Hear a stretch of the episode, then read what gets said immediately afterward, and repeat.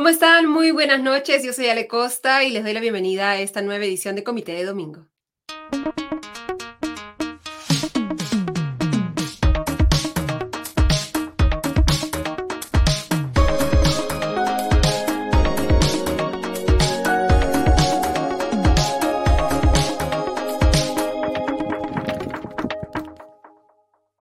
Empezamos revisando los titulares, son cinco los temas que vamos a ver hoy. Por un lado, el hecho de que comentaremos sobre la decisión del presidente Pedro Castillo de asistir el viernes al interrogatorio programado por el fiscal de la Nación, Pablo Sánchez, donde hasta el momento se conoce que negó cualquier participación en una organización criminal dedicada a favorecer a empresas en licitaciones del Ministerio de Transportes y Comunicaciones, Provías Nacional y Provías Descentralizado. El segundo tema que revisaremos hoy eh, son los intentos infructuosos hasta ahora de la Policía Nacional del Perú por ubicar y detener al ex ministro de Transportes y Comunicaciones, Juan Silva, eh, cuyo pasaporte fue hallado en uno de los operativos realizados esta semana. Se han allanado hasta el momento, de acuerdo con la policía, cinco inmuebles sin que tengan suerte encontrando a Juan Silva. También, en tercer lugar, analizaremos con eh, Juliana Gamberini eh, sobre, eh, con Carla Gamberini, Gamberini, perdón, el especialista en políticas educativas, la decisión del gobierno de Castillo de no observar el proyecto de ley 904, un proyecto aprobado por el Congreso que pone en riesgo, de acuerdo con expertos, la implementación de la educación sexual integral en los colegios del Perú, pues obliga al Ministerio de Educación a que los contenidos de los textos escolares sean aprobados por representantes de los padres de familia. Luego revisaremos la decisión de la Subcomisión de Acusaciones Constitucionales de aprobar el informe elaborado por el congresista Alejandro Cabero y que propone archivar la denuncia presentada por la Fiscalía de la Nación contra el expresidente Manuel Merino, Andero Flores Araos y el exministro del Interior Gastón Rodríguez, votación que tendrá que ser ratificada por la Comisión Permanente y el Pleno del Congreso. Y finalmente conversaremos con Fátima Contreras, especialista legal del programa de política y gobernanza ambiental de la Sociedad Peruana de Derecho Ambiental, sobre el derrame de más de 30 toneladas de zinc que dejó como saldo el vuelco de un camión en Canta, en la Sierra de Lima. Empecemos entonces a revisar todos los temas de hoy. Empezamos con el tema de la semana, la presentación de Pedro Castillo frente a la Fiscalía. Hasta el viernes de esta semana por la mañana no se sabía ciencia cierta si el presidente Pedro Castillo acudiría o no a la citación de la Fiscalía de la Nación, que recordemos inicialmente estaba programada para el lunes y luego fue reprogramada para el viernes a las 10 de la mañana. En, esta citación del viernes a las 10 de la mañana, el mandatario tenía que dar su declaración indagatoria como parte de la investigación iniciada por el fiscal de la Nación, Pablo Sánchez, en su contra. Sin embargo, a las 9 y 40 el presidente publicó este tuit señalando que a fin de aclarar las denuncias y especulaciones en mi contra, hoy acudiré a la Fiscalía de la Nación en un acto de transparencia con el pueblo y colaboración con la justicia. Minutos después eh, sale, eh, salió del Palacio de Gobierno para recorrer a pie las cuadras que lo distancia del edificio del Ministerio Público en la avenida Abancay. Este es el tuit que publicó luego el mandatario eh, de presentarse ante la Fiscalía. De acuerdo con Benji Escudero, el abogado del presidente, Castillo fue recibido por el fiscal de la Nación, Pablo Sánchez, que dirigió el interrogatorio y en las alrededor de 100 preguntas estuvieron a cargo del fiscal supremo adjunto, Samuel Rojas, coordinador del área de enriquecimiento ilícito y denuncias constitucionales. Las 32 páginas de interrogantes incluían no solo aquellas provenientes de la investigación que conduce la Fiscalía de la Nación contra Castillo, sino también consultas transferidas por las dos fiscales que también investigan al entorno del mandatario, la fiscal anticorrupción Carla Cesenarro y la fiscal de lavado de activos Luz Taquir. Según este tuit del mandatario, en sus declaraciones ante la Fiscalía ha negado cualquier participación en actos de corrupción. Lo que dice Castillo es, hoy me he ratificado ante la Fiscalía de la Nación que no tengo nada que ver con actos irregulares o de corrupción. Soy un hombre honesto y siempre defenderé mi inocencia y mi honor. Cumpliendo mi palabra, he venido para aclarar y colaborar con la, con la justicia. Recordemos que es la primera vez que un mandatario en funciones es investigado por el Ministerio Público en la historia de nuestro país. El diario El Comercio informó que según fuentes de la Fiscalía, algunas de las respuestas del mandatario no fueron muy extensas y que en determinados casos solo contestó que no recordaba, no conocía o no brindó demasiada información, descripción que nos hace acordar sus respuestas al pliego de 61 preguntas que le envió por escrito la fiscal Luz Taquire y que respondió en apenas 14 páginas. En este caso, el presidente respondió 100 preguntas en tres horas. Así que en promedio, cada pregunta y respuesta, no solo las respuestas, sino las preguntas y las respuestas, tomaron menos de dos minutos cada una. Y hay que descontar sobre esto, además, las intervenciones de sus abogados durante eh, eh, el interrogatorio. Las dudas sobre si Castillo acudiría o no a esta situación estaban fundamentadas en el hecho de que el miércoles se realizó la audiencia para revisar la solicitud de tutela de derechos por parte del presidente Pedro Castillo, presentada por sus abogados, y que iba a tener que ser resuelta por el juez supremo de investigación preparatoria Juan Carlos Checle él todavía no ha eh, eh, notificado cuál es su decisión al respecto y si es que él eh, fallara a favor de la defensa de Castillo, de la solicitud de que se le ampare por el artículo 117 de la Constitución y que el presidente no sea investigado por el Ministerio Público, lo actuado el viernes, de acuerdo con el abogado del presidente, quedaría sin efecto si es que el juez Checle Historia más bien falla a, favor de que el Ministerio Público siga investigando al mandatario, eh, tendrá que evaluar el Ministerio Público con la investigación que se haga y comparar las declaraciones que ha dado el viernes el presidente Pedro Castillo con las declaraciones de aspirantes a colaboradores eficaces como Samir Villaverde y Karelín López y con las pruebas que debería buscar o encontrar el Ministerio Público. Pero este no es el único frente ante el cual el presidente tendría que dar explicaciones, pues este miércoles 15 de junio la Comisión de Fiscalización decidió cambiar la condición del mandatario a investigado como parte de las investigaciones que está realizando por las reuniones extrajudiciales sostenidas en la Casa de Zarratea en Breña. El presidente de la, de la, comisión, el miembro de Fuerza Popular Héctor Ventura, indicó que se tomó esta decisión porque Castillo no acudió las tres veces que fue citado a la comisión. Tras el cambio, la Comisión de Fiscalización ha citado al mandatario para que brinde sus declaraciones en calidad de investigado este martes 21 de junio a las 9 de la mañana. La Comisión de Fiscalización tiene preparadas preguntas sobre las reuniones en Zarratea, sobre las presuntas irregularidades acontecidas en licitaciones del Ministerio de Transportes y Comunicaciones, las presuntas injerencias del mandatario en los ascensos irregulares de las Fuerzas Armadas, el hallazgo de 20 mil dólares en la oficina del exsecretario de Palacio de Gobierno Bruno Pacheco y la vinculación de sus prófugos eh, sobrino Fray Vázquez Castillo y Gianmarco Castillo en la presunta comisión de delitos contra la administración pública, temas que seguro han sido los que han sido consultados por el fiscal de la Nación el viernes al mandatario.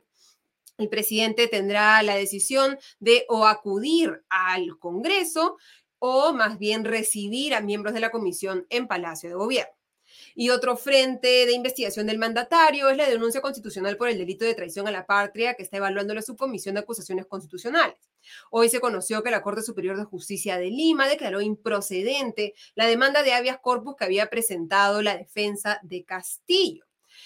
El Poder Judicial ha señalado que la Subcomisión de Acusaciones Constitucionales eh, actúa en el marco de las funciones de control político establecidos en la Constitución y que en esta denuncia constitucional por traición a la patria, por las declaraciones de Castillo durante la entrevista a CNN respecto a la posibilidad de que se le pueda otorgar mar a Bolivia, un acceso al mar a Bolivia a través del territorio peruano, ha señalado el Poder Judicial que no existiría ninguna amenaza cierta e inminente de infracción de los derechos constitucionales al debido proceso al principio de legalidad ni el derecho a la defensa conexo con el derecho a la, eh, eh, libertad individual. Así que el próximo domingo revisaremos si es que efectivamente el presidente Pedro Castillo se presentó ante los miembros de la Comisión de Fiscalización y esperemos ya para ese momento tener la decisión del juez supremo respecto a esta tutela de derechos que definirá si Pedro Castillo puede ser investigado o no. Otro tema importante de la semana han sido la persecución hasta ahora infructuosa que está realizando la Policía Nacional del Perú para tratar de encontrar, o al menos así lo señalan, al exministro Juan Silva, que es prófugo de la justicia desde eh, hace ya casi dos semanas. Ese, el, 7, el 4 de junio, aunque la decisión se conoció recién el 7 de junio, la Fiscalía solicitó al, juez supremo Juan Carlos Checli Sorra también eh, la detención preliminar de Silva. Y han habido entre el Ministerio Público y la Policía Nacional del Perú un ida y vuelta de acusaciones respecto a quién es responsable del hecho de que Silva simplemente se haya esfumado. De acuerdo con el comandante general de la Policía Nacional del Perú, el general Luis Vera eh, Llerena, hasta el momento se han allanado cinco inmuebles buscando a Silva y se espera tener prontos resultados. La imagen que vemos es la de su vivienda en Puente Piedra, uno de los primeros eh, domicilios intervenidos. Esta, esto fue allanado el 10 de junio. Luego fueron allanadas dos viviendas en Caraballo. Una, eh, de acuerdo con la información de un colaborador que está buscando recibir esa recompensa de 50 mil soles por dar datos que puedan llevar a la eh, captura de Juan Silva. Fue la policía a esta dirección, pero se equivocó de dirección, así que eso fue el domingo y el lunes tuvieron que regresar nuevamente a eh, la zona de Caraballo, ahora en la urbanización Santa María, para encontrar, sí, la vivienda en la que presuntamente habría estado escondido Juan Silva, porque pensamos que presuntamente podría haber estado escondido porque se encontró en una bolsa negra el pasaporte de Juan Silva y además ropa. El colaborador que está eh, eh, ayudando a la policía dijo que vio salir al ministro en una camioneta de color naranja y otra vivienda que ha sido intervenida es una vivienda en Caraballo, que es de la misma, perdón, una vivienda en Ventanilla, que es de la misma dueña de la casa en Caraballo que les acabo de mencionar, donde se encontró, o casualidad, esta también camioneta naranja vista por el informante y se incautaron teléfonos en los que verificaron registros del número del exministro Silva en las listas de contactos. El hecho de que Silva se haya dado a la fuga ahora pesa sobre el ministro del Interior, eh, Dimitris Enmache, cuya censura está impulsando Fuerza Popular en este momento. El tercer tema que vamos a analizar hoy, vamos a conversar con Carla Gamberini, especialista en, temas eh, educativos es el hecho de que él, en contra de la posición del Ministerio de Educación, del ministro de Educación Rosendo Sendra, Serna, perdón, de la ministra de la Mujer Dina, Diana Miloslavich, del Consejo Nacional de Educación, de la Defensoría del Pueblo, entre otras organizaciones, el presidente Pedro Castillo y el premier Aníbal Torres decidieron no observar el proyecto de ley 904 aprobado por el Congreso, que en la práctica obliga a que todos los materiales educativos que se produzcan en el Perú, como textos electorales, escolares, perdón, cuenten con la aprobación previa de los padres de familia a través de comités y asociaciones civiles. El proyecto de ley lleva el título de ley que impulsa la calidad de los materiales y recursos educativos en el Perú, pero tendría más consecuencias que lo que lleva a pensar su título. Le damos entonces la bienvenida a Carla Gamberini, especialista en políticas educativas, para poder revisar este tema. Hola Carla, ¿cómo estás? Muy buenas noches. Hola, ¿qué tal? Ale, ¿cómo estás? Muchas gracias por acompañarnos en esta edición de Comité de Domingo. Si pudiéramos eh, resumir rápidamente qué cambios se darían eh, en el sistema educativo peruano si es que, como parece que va a suceder, el Congreso aprueba por insistencia este proyecto de ley 904? Sí, el PL 904 es un proyecto que lo que dice es que va a tener la participación de los padres y madres de familia en los materiales educativos.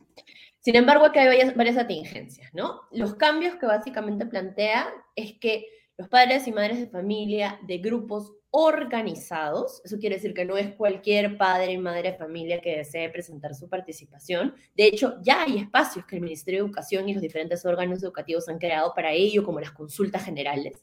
Entonces, ya existían esos espacios, pero ahora lo que esta ley dice es que los grupos organizados, como los grupos conservadores de con mis hijos no te metas, por ejemplo, van a poder presentar y van a poder observar los materiales, recursos y textos educativos eh, que se propongan para áreas específicas de la currícula. Y estas áreas tienen que ver con personal social, desarrollo personal, etc. Y es un proyecto que entonces en este sentido busca incidir sobre temas específicos que algunos grupos organizados están eh, en contra de y por eso es que ha habido tanta, tanta problemática, porque los dos puntos principales a los que se busca incidir, así el proyecto explícitamente no hable de esto, digamos, es lo que es lo que se puede analizar y se puede deducir, ya que ya hay espacios de participación, entonces, ¿por qué estaríamos promoviendo esto? Es sobre los temas de enfoque de género, los temas de enfoques transversales alineados a los derechos humanos y el tema de educación sexual integral. Entonces, ¿qué podría empezar a pasar en las escuelas y qué podría pasar con el Minedu? hay dos riesgos principales. Primero, el Minedu perdería el rol rector que tiene sobre los temas y los materiales y que se trabaja en esos materiales. Y en ese sentido, un poco para explicar, el rol rector lo tiene el Minedu porque tiene especialistas pedagógicos que saben qué enseñar, cómo enseñar y cuándo enseñar ciertos temas a los estudiantes a la vez que especialistas que se alinean a enfoques de derechos humanos, a los cuales el Perú como país, no solamente el Minedu porque se le ocurra, sino el, Perú como país está alineado a estos objetivos de derechos humanos y de desarrollo sostenible.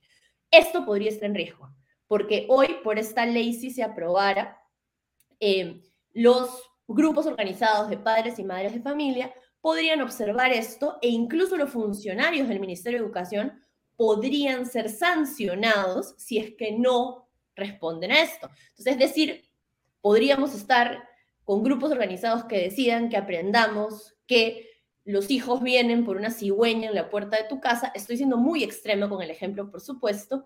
Por eh, supuesto. pero eso podrían proponerlo y tendríamos que aceptarlo. Entonces, hay un riesgo ahí muy fuerte que creencias religiosas y creencias morales específicas empiecen a incidir sobre la aproximación de derechos humanos que debería tener un currículo. ¿No? Lo que se está planteando modificar es la ley de participación de los padres de familia, ¿no? Que hasta ahora, como está vigente, los padres de familia tienen el derecho efectivamente de participar en, en, o de tomar decisiones sobre cómo se educan sus hijos, pero se dan a través de las APAFAS. Y lo que se está planteando es modificar el, eh, esta ley de participación de los padres de familias para que se incluyan a comités, asociaciones civiles u otras instancias de representación de padres de familia. Y se define además un proceso eh, con una brocha bastante gruesa, digamos, en la que estas asociaciones presentan sus propuestas y luego hay un ida y vuelta entre los responsables del Ministerio de Educación y estas asociaciones civiles y finalmente estas tienen que dar su conformidad a estos materiales educativos. ¿Qué pasaría si es que se da una situación en la que hay una cantidad de asociaciones civiles, de padres de familia, con puntos de vista completamente distintos eh, y, no llegan a un acuerdo respecto a qué enseñarle a los hijos y en contradicción de estos expertos pedagógicos que tú mencionas que tiene el Ministerio de Educación? Claro, lo que dice la ley, ya esto iba con el riesgo del rol rector, es que em, los expertos del Ministerio de Educación no tendrían la autoridad, no tendrían la legalidad para decir esto se enseña aquí cuando alineado a los enfoques de derechos humanos, sino tendrían que estar sometidos a estas decisiones de los grupos organizados.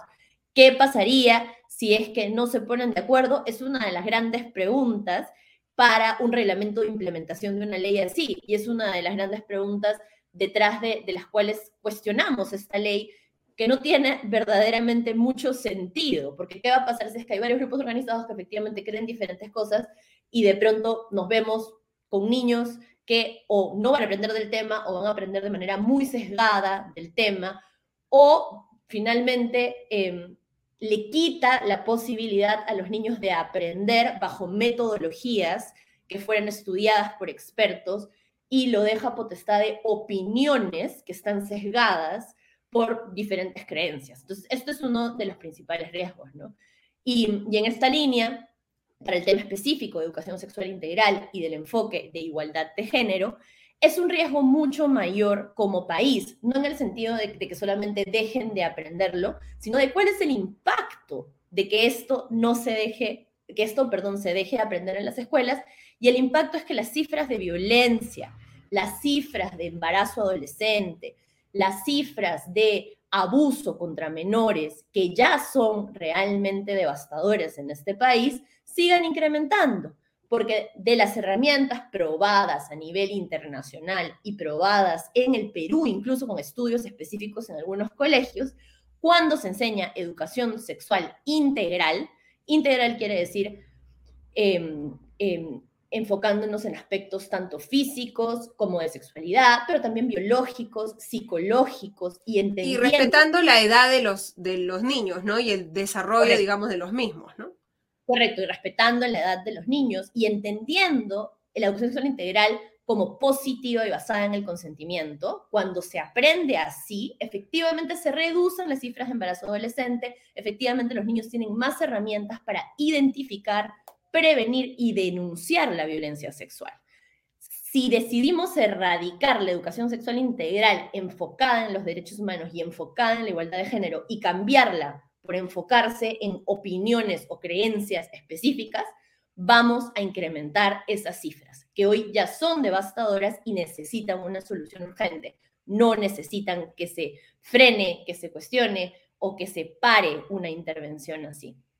Y además es paradójico que el presidente Pedro Castillo haya tomado la decisión de no observar la ley cuando su tesis, ¿no? Eh, trata precisamente sobre los beneficios educativos de incorporar el enfoque de género en las aulas.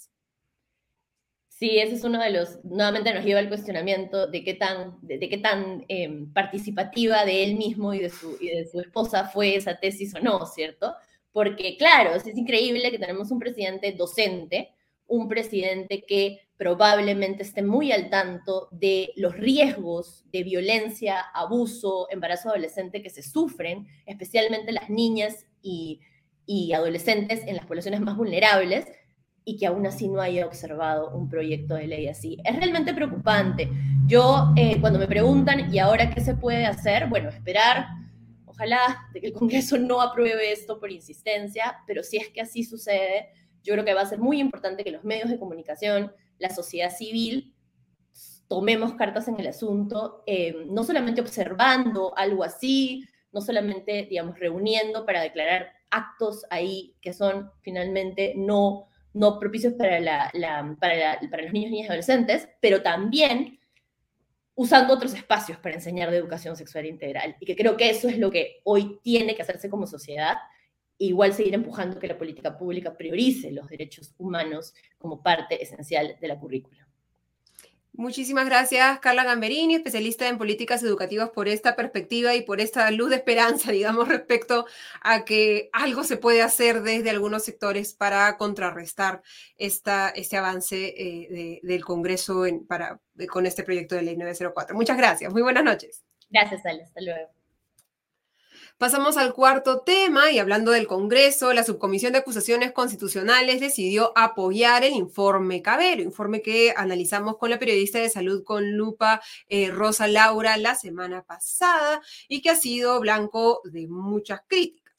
En, esta decisión pesó el voto dirimente de la presidenta de la Subcomisión de Acusaciones Constitucionales, Rocío Torres, debido a que se dieron siete votos a favor y siete votos en contra. Ahí vemos la votación por parte de la subcomisión y lo que vemos es que Fuerza Popular eh, votó completamente a favor, tres votos a favor, Alianza para el Progreso, un voto a favor y una abstención, Avanza País, un voto a favor, Acción Popular se dividió por la mitad, el bloque magisterial votó en contra, su único voto en, la subcomisión, Perú Libre votaron dos en contra, pero Valdemar Cerrón el hermano del líder de Perú Libre, Vladimir Cerrón, que es parte de esa subcomisión, pidió licencia ese día.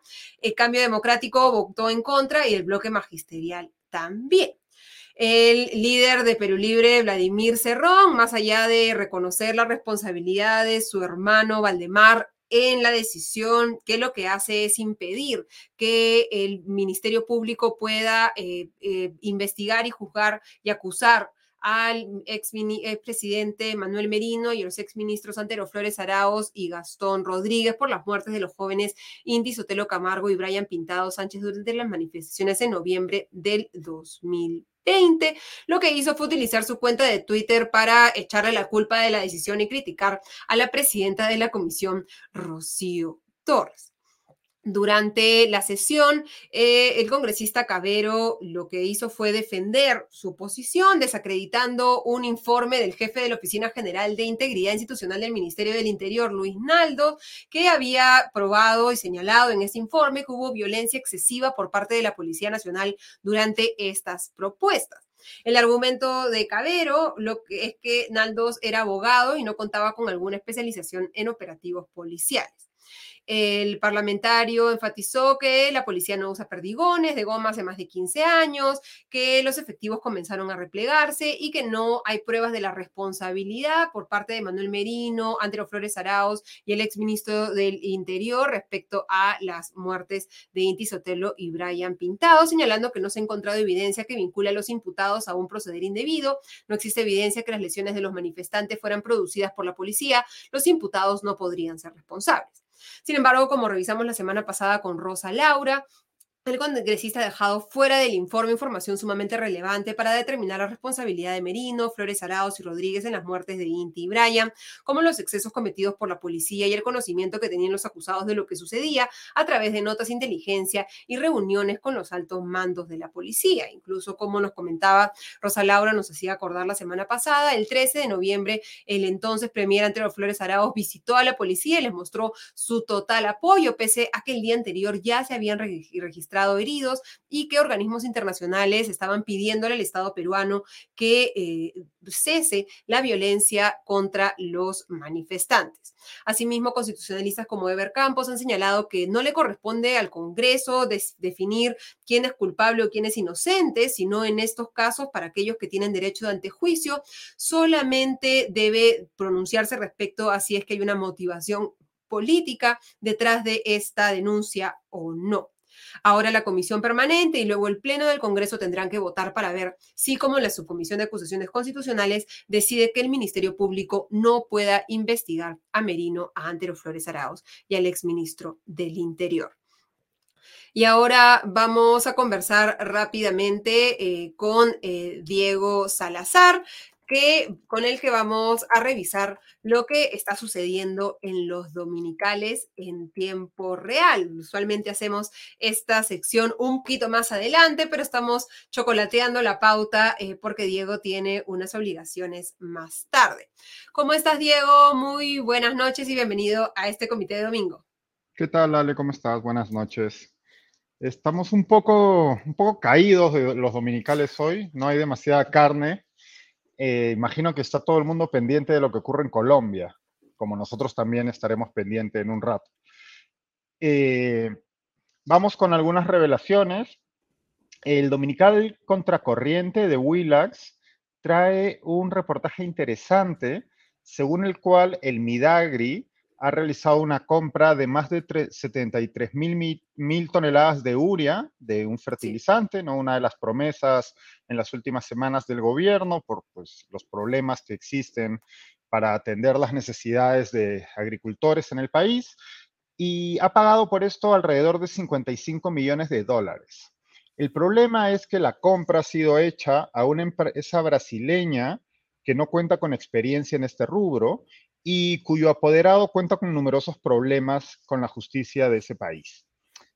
Eh, sobre esto, eh, eh, hay otro problema, este denunciado por uno de las, una de las empresas ofertantes cuya oferta fue rechazada por unos supuestos vicios que parece que no eran tales, y había, varias, había otras ofertas, entre estas la de uno de los denunciantes, que ah, hubieran, eh, hubieran significado hasta 8 millones de dólares de ahorro al gobierno, al Midagri, y además las otras ofertas ofrecían hacer llegar la uria más rápido. Eh, esta, la oferta ganadora, pues no solo era más cara, no solo venía de una empresa un tanto sospechosa, porque no cuenta con experiencia en el rubro, sino que además eh, entregará la uria eh, de forma más lenta. Pues creo que es un tema que, compete ahora mismo con todos los problemas de seguridad alimentaria que está atravesando el país. Por otro lado... La Comisión Agraria del Congreso ya ha dicho que va a revisar esta licitación. Sí, exacto. La, la, Comisión Agraria del Congreso, bueno, de hecho ha calificado de botín el Midagri, la presidenta de la Comisión del, en el Congreso. ¿no? Eh, tenemos por otro lado una denuncia en Latina respecto a en el punto final, el dominical de Latina, respecto a una serie de títulos falsos en la policía. Según el reportaje de este dominical, la SUNEDU ha advertido que al menos 337 títulos académicos de, egresados de la Escuela de Oficiales de la Policía y que habrían sido inscritos en el registro de grados y títulos al hombre de la nación serían falsos. O sea, títulos de policías inscritos en, en el registro de la, eh, de la que son falsos, ¿no? Es una denuncia gravísima.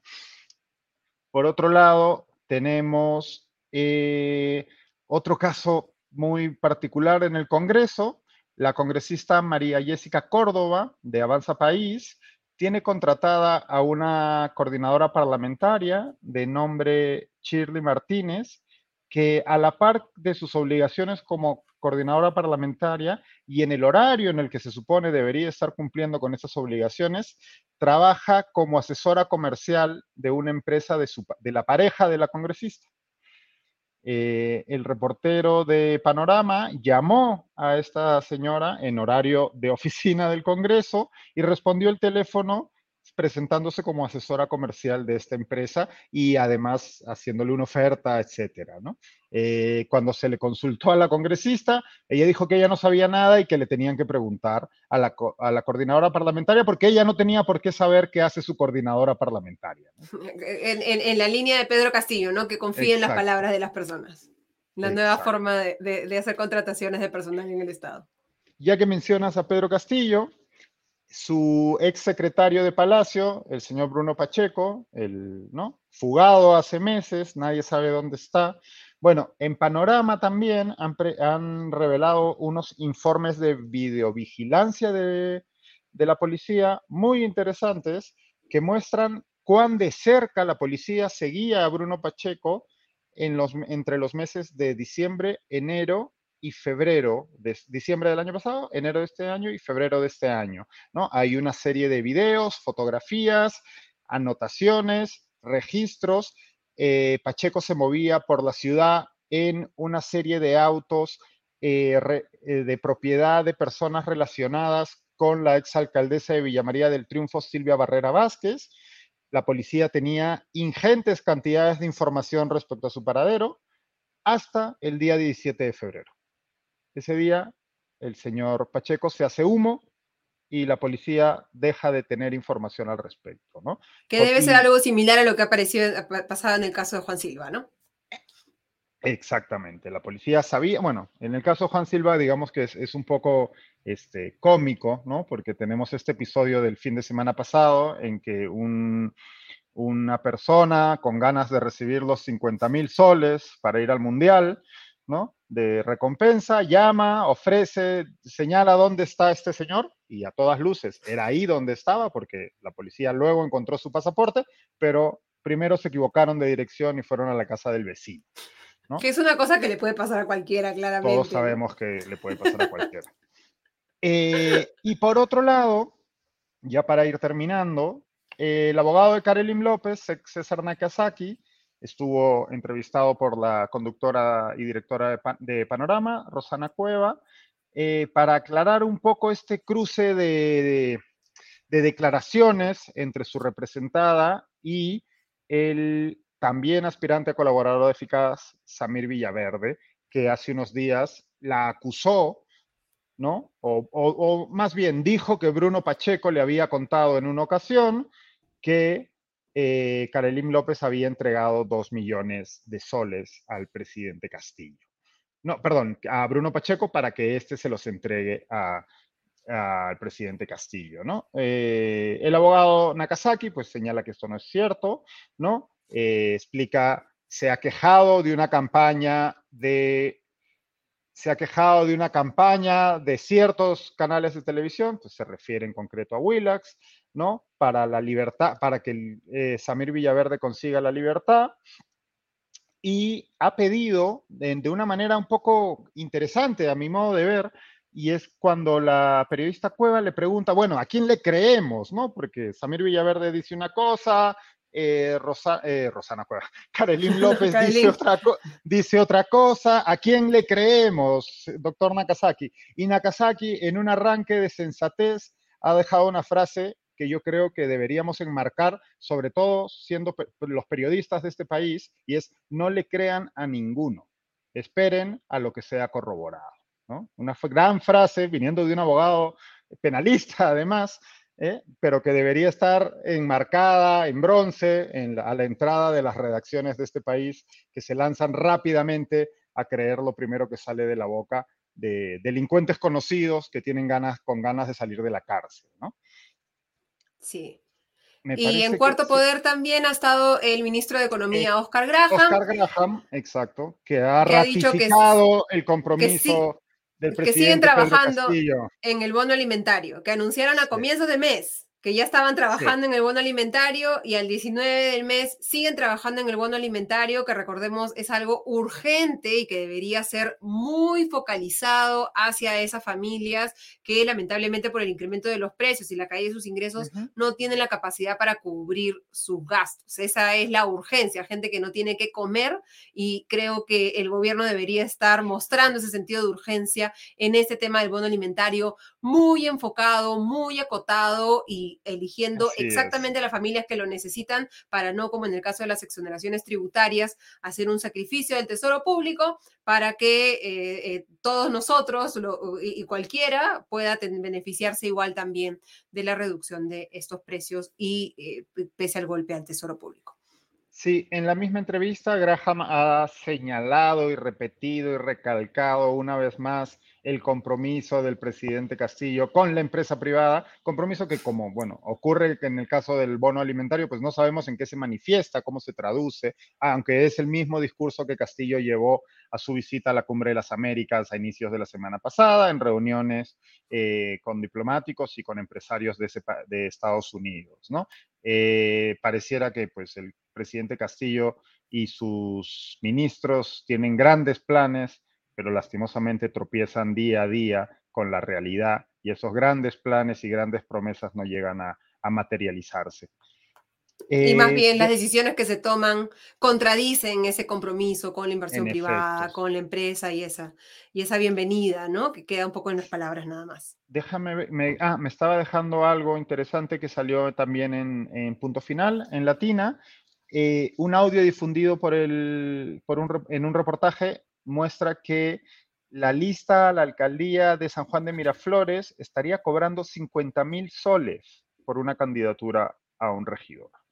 En el audio se escucha, entre otros, al candidato alcalde Roger Porra, por, Parra Taboada, quien afirma ya haber confirmado la venta de la candidatura de regidora con el número 2 a otra persona, ¿no? Es, este, volvemos a esta práctica, pues, que lastimosamente no se consigue demostrar, pero que todas las elecciones vuelve a planear y a echar sombras sobre eh, eh, los procesos electorales al interior de los partidos, no, no cuando ya pasamos a, la elección, a las elecciones, sino al interior de los partidos, la democracia pues suele estar este, enturbiada por estos pagos que hacen que, se venden al mejor postor los puestos, ya sean como regidores, congresistas, etcétera.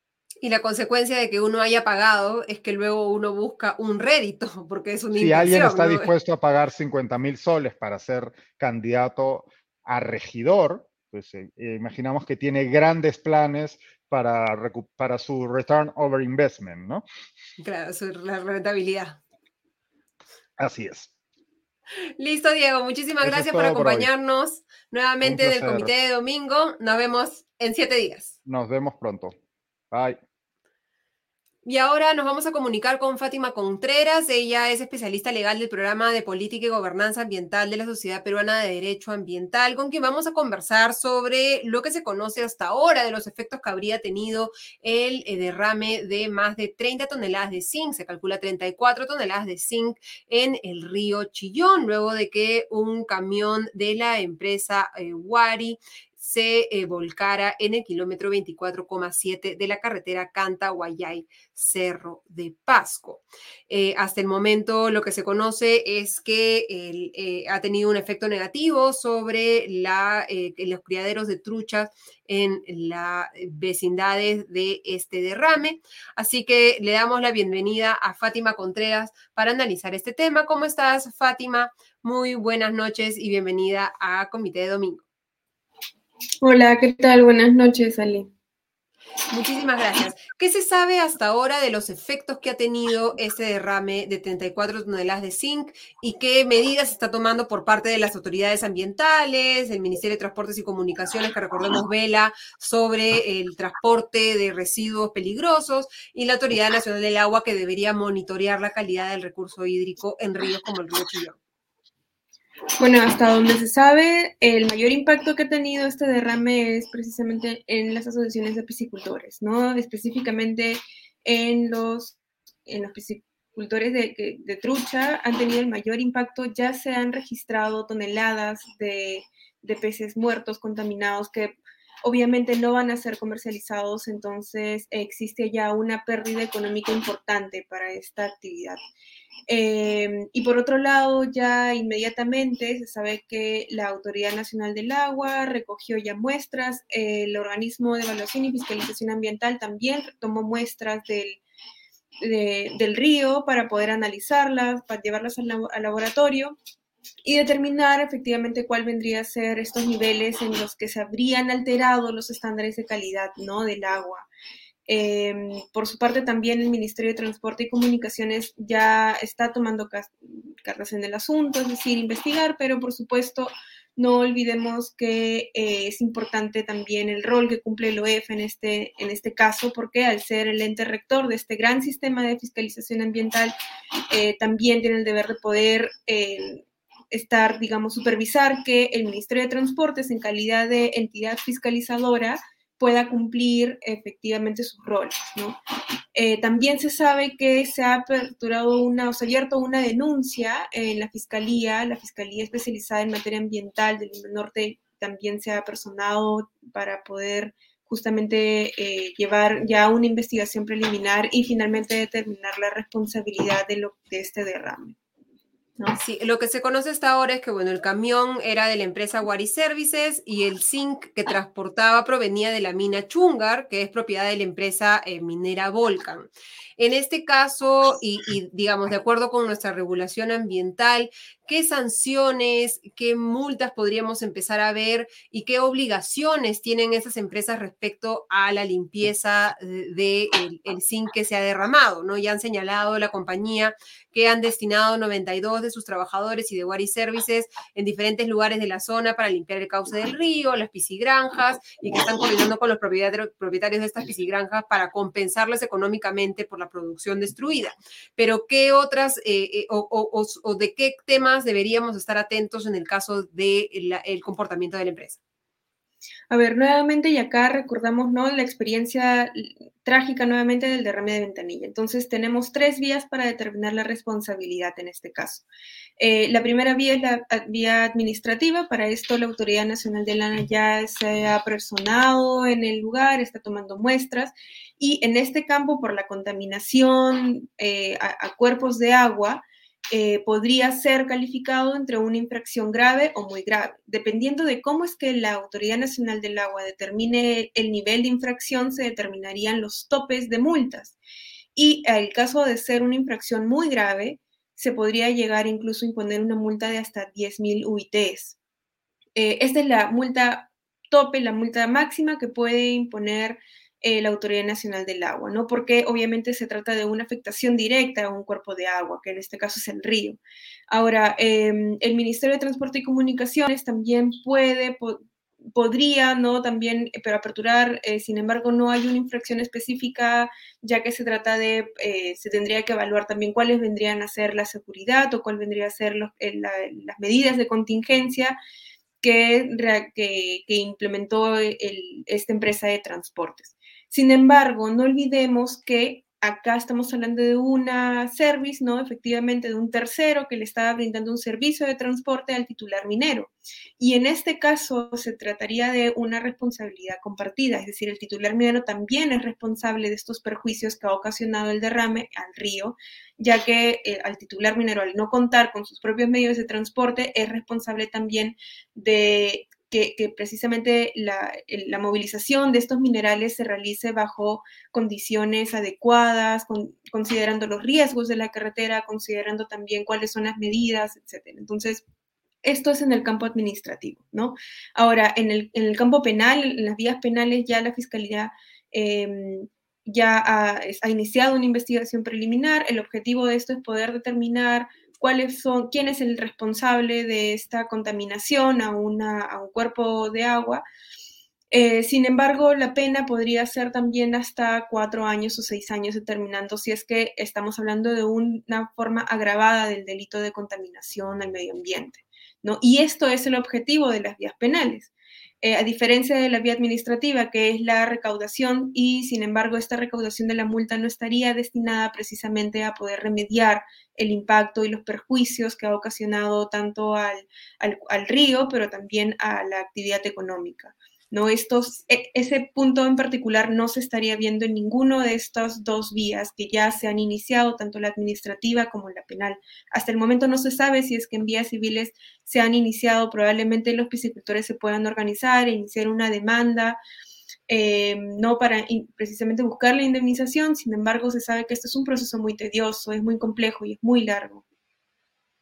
El Ministerio de Salud ha emitido una alerta epidemiológica porque, digamos, el río Chillón es un río importantísimo para el consumo de agua de distintas poblaciones eh, y por lo tanto tiene que alertar a la direza de Lima y a la DIRIS Lima Norte que estén atentos a las posibles reacciones y a, las, a los síntomas que podría mostrar una persona por consumir agua contaminada eh, con zinc.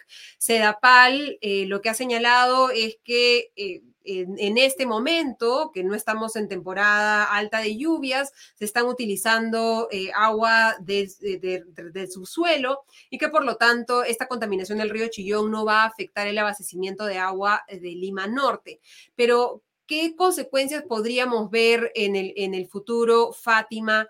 ¿Y de qué dimensión son esas 34 toneladas para ir terminando, para poder tener una idea de la gravedad del asunto, ¿no?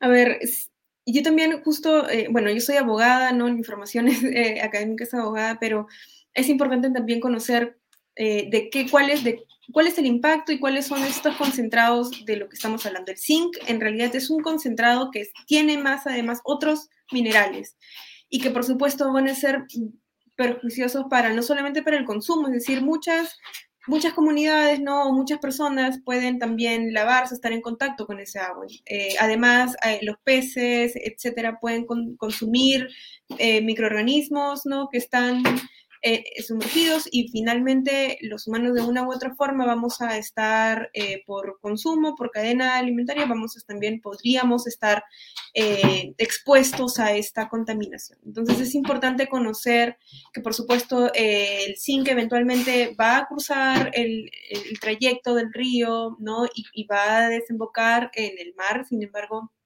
sí es importante ser conscientes y alertarnos de cuáles vendrían a ser estos perjuicios.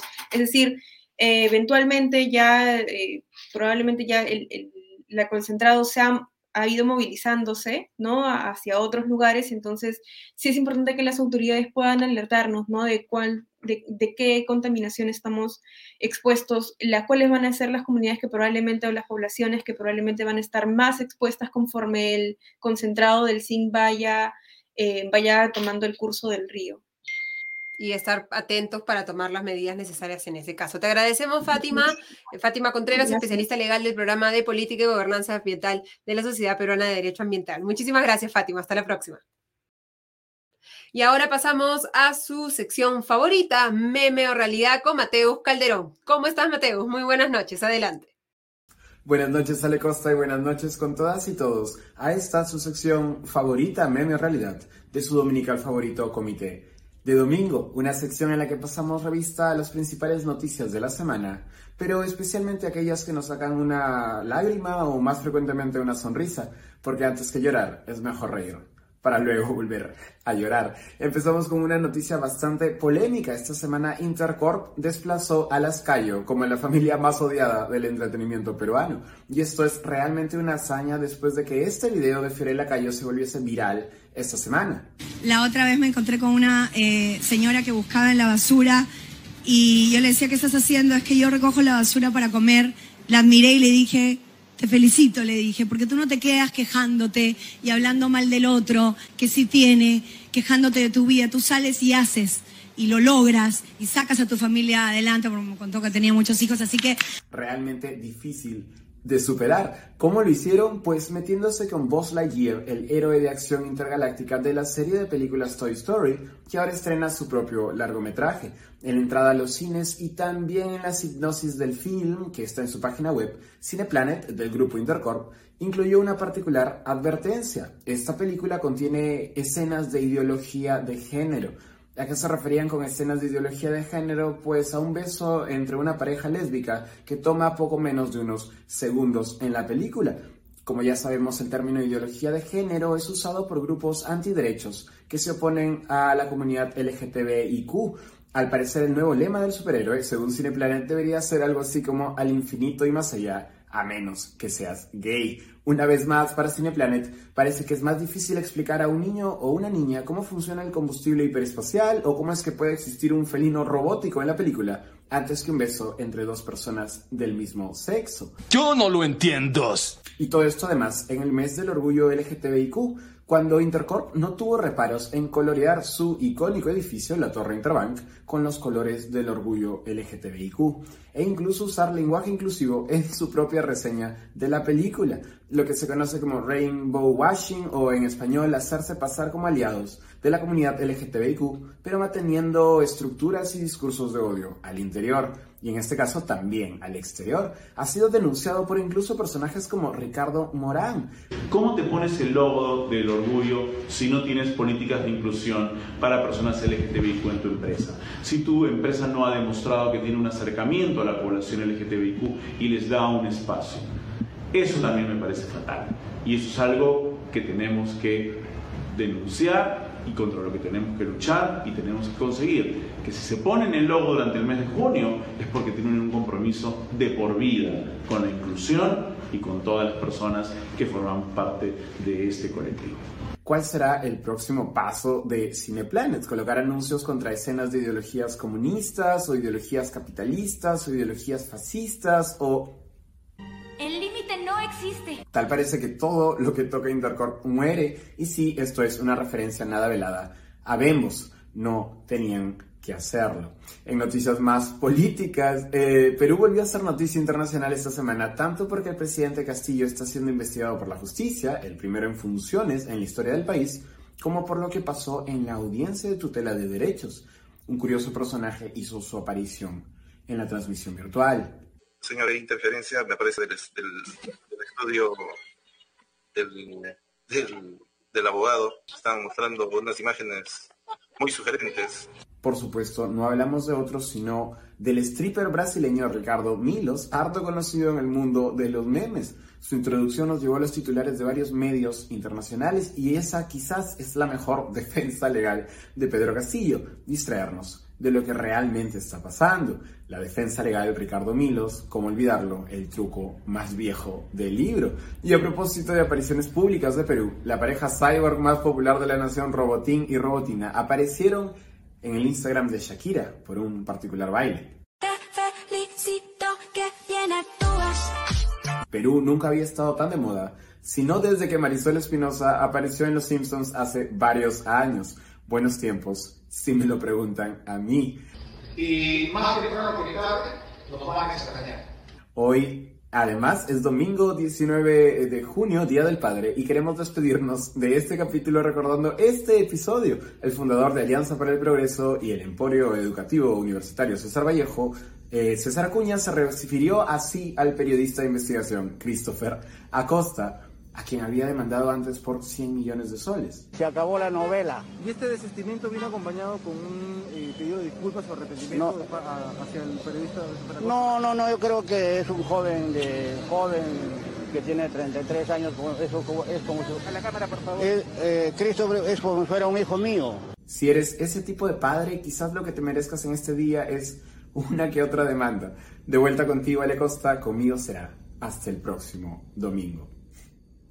Muchísimas gracias, Mateus, por el meme o realidad. Y ahora vamos a pasar a un extra, un añadido, ¿no? A nuestra eh, usual pauta con el Farid Cajat. Tenemos el gusto de dar la bienvenida al internacionalista, internacionalista Farid Cajat para analizar las elecciones de Colombia. El resultado ya lo tenemos Gustavo Petro es el nuevo presidente de Colombia y su eh, eh, eh, rival durante la elección, Rodolfo Hernández, ya reconoció su derrota. ¿Cómo estás, Farid? Muy buenas noches.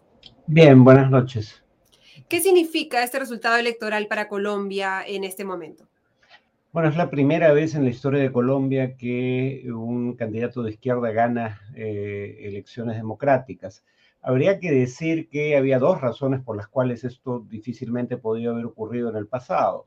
En primer lugar, porque Colombia enfrentaba una eh, insurgencia de izquierda marxista que utilizaba métodos criminales para financiarse y cometía eh, violaciones flagrantes de los derechos humanos. El propio Petro proviene de una guerrilla de izquierda, que no era las FARC, que es a la que en realidad estoy haciendo referencia, pero por otro lado, en Colombia... Sí, no, la M19, ¿no? Una guerrilla urbana. Claro, sí. Y en Colombia, eh, cuando la izquierda tenía posibilidades de crecimiento electoral, eh, sus candidatos eran abatidos en el pasado. Eh, y es el país donde más dirigentes sociales, generalmente de izquierda, se asesinan en el mundo. en ese sentido, esto es significativo. ¿no? Es además, es acompañado él además por la primera vicepresidenta afro de la historia de Colombia, Francia Márquez, y Petro también es el primer eh, costeño en ser elegido presidente de Colombia. Hemos tenido y hemos visto una eh, campaña que nos ha recordado un poco a la nuestra, ¿no? Nos ha traído un poco de recuerdos del 2021, mucha polarización en Colombia, polarización que claramente no termina con el resultado electoral. Eh, sí, eh, de hecho, eh, la polarización probablemente haya terminado ayudando a Petro, porque cuando uno ve las elecciones en las que ha participado Petro con posibilidades de éxito, no la primera, pero sí, esta es la tercera candidatura de Petro, eh, cuando hay una alternativa distinta al elenco político tradicional, eh, la participación electoral crece. Eh, y esta vez Colombia ha batido récords, por lo menos para este siglo, y probablemente buena parte del siglo pasado, porque la, participación electoral es voluntaria.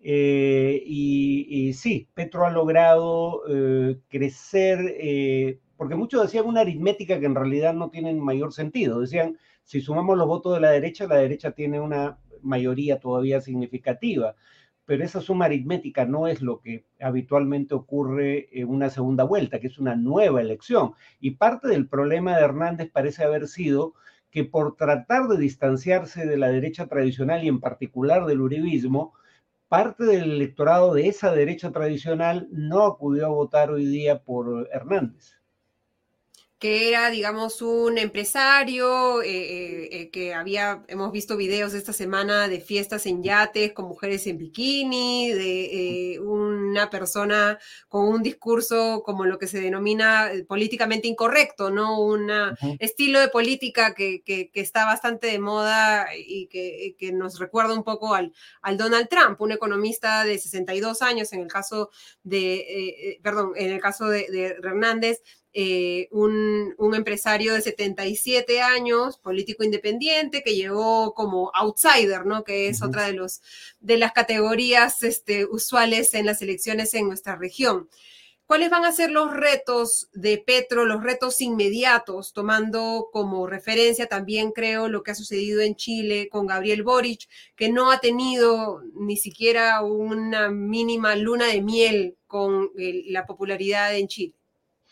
Sí, los aspectos más controvertidos del plan de Petro, curiosamente, no tienen que ver con su filiación de izquierda tanto con su como con su agenda ambientalista, porque en ese ámbito de cosas, en un país que depende poco, eh, digamos, del petróleo y del gas para poco más del 50% de sus exportaciones totales, Petro está llamando a prohibir la minería a cielo abierto, prohibir el fracking, es decir, la extracción de petróleo y gas de esquisto por sus efectos ambientales, y aunque va a permitir que continúen las licencias ya otorgadas para exploración y explotación petrolera, no va a firmar nuevos contratos de exploración. Eh, también es controversial, por lo menos para los terratenientes, su agenda en materia de eh, colocar impuestos sobre tierras eh, tierras que no se utilicen productivamente, eh, o, digamos, darle la prerrogativa a los propietarios de venderlas al Estado. No va a expropiar, pero en todo caso, en un país que nunca tuvo una reforma agraria, que es uno de los más desiguales del mundo, en parte por esa razón, eh, digamos, esa propuesta ha generado resistencias entre sectores empresariales, como las propuestas en torno a la minería. Y, saliéndonos un poquito del enfoque en Colombia y mirando a la región en un contexto en el que se vienen elecciones en Brasil, eh, eh, ¿cómo ves, digamos, este claro y cada vez mayor giro a la izquierda en América Latina? yo diría que hay que ser cautos con esa caracterización porque creo que lo que hay es un giro contra los oficialismos. Por ejemplo, eh, en las últimas elecciones en Uruguay y en Costa Rica, la izquierda en el gobierno perdió, ¿no? Cuando intentaba la reelección. Eh, pero claro, en tanto hay un giro contra los oficialismos y la mayoría de los oficialismos en América Latina y sobre todo en Sudamérica son de derecha, eh, la alternativa no probada en casos como el colombiano o simplemente la alternativa que encabeza la oposición ha solido ser la izquierda y por eso ha sido la beneficiaria, pero la izquierda no llega al gobierno en las condiciones en que llegó a inicios de siglo. No hay un gran boom de materias primas eh, y como estamos viendo en el caso de Boric, eh, la luna de miel, de miel de un presidente recién electo dura muy poco y la popularidad de Boric ha venido descendiendo desde que llegó al gobierno. Y, sí, es interesante este, digamos, verlo como un pedido de cambio, ¿no? Un pedido de, buscar algo distinto en un contexto en el que muchos sienten que los distintos órdenes en cada uno de sus países no está eh, eh, funcionando para, para ellos. Muchísimas gracias, Farid, como siempre, por tu interesantísimo análisis. Invitamos a todos a seguir Escena Internacional, el podcast de Farid con el Comité de Lectura. Eh, no sé si quieres dejarnos con alguna idea final para ya cerrar. No, eh, gracias por, por la entrevista. Nos vemos en otra ocasión. Muchísimas gracias, Farid, que tengas muy buenas noches. Y así cerramos esta edición de Comité de Domingo, el dominical del Comité de Lectura. El Comité de Lectura es un medio de información en el que buscamos eh, eh, analizar a profundidad los temas de políticas, los temas económicos y llevar información de calidad a cada vez más personas así como el podcast Escena eh, Internacional de Farid Cajat, el podcast de Augusto Tausen y mi podcast económico que elaboramos eh, todos los días, son bajo el modelo de suscripción y pueden suscribirse en el link que encontrarán en la descripción. Los invito también a que nos ayuden suscribiéndose a nuestro canal del Comité de Lectura en YouTube y que también si pueden ponerle un like a este video, nos ayudarían muchísimo. Les agradecemos por acompañarnos un domingo más. Nos reencontramos el próximo domingo. Hasta la próxima.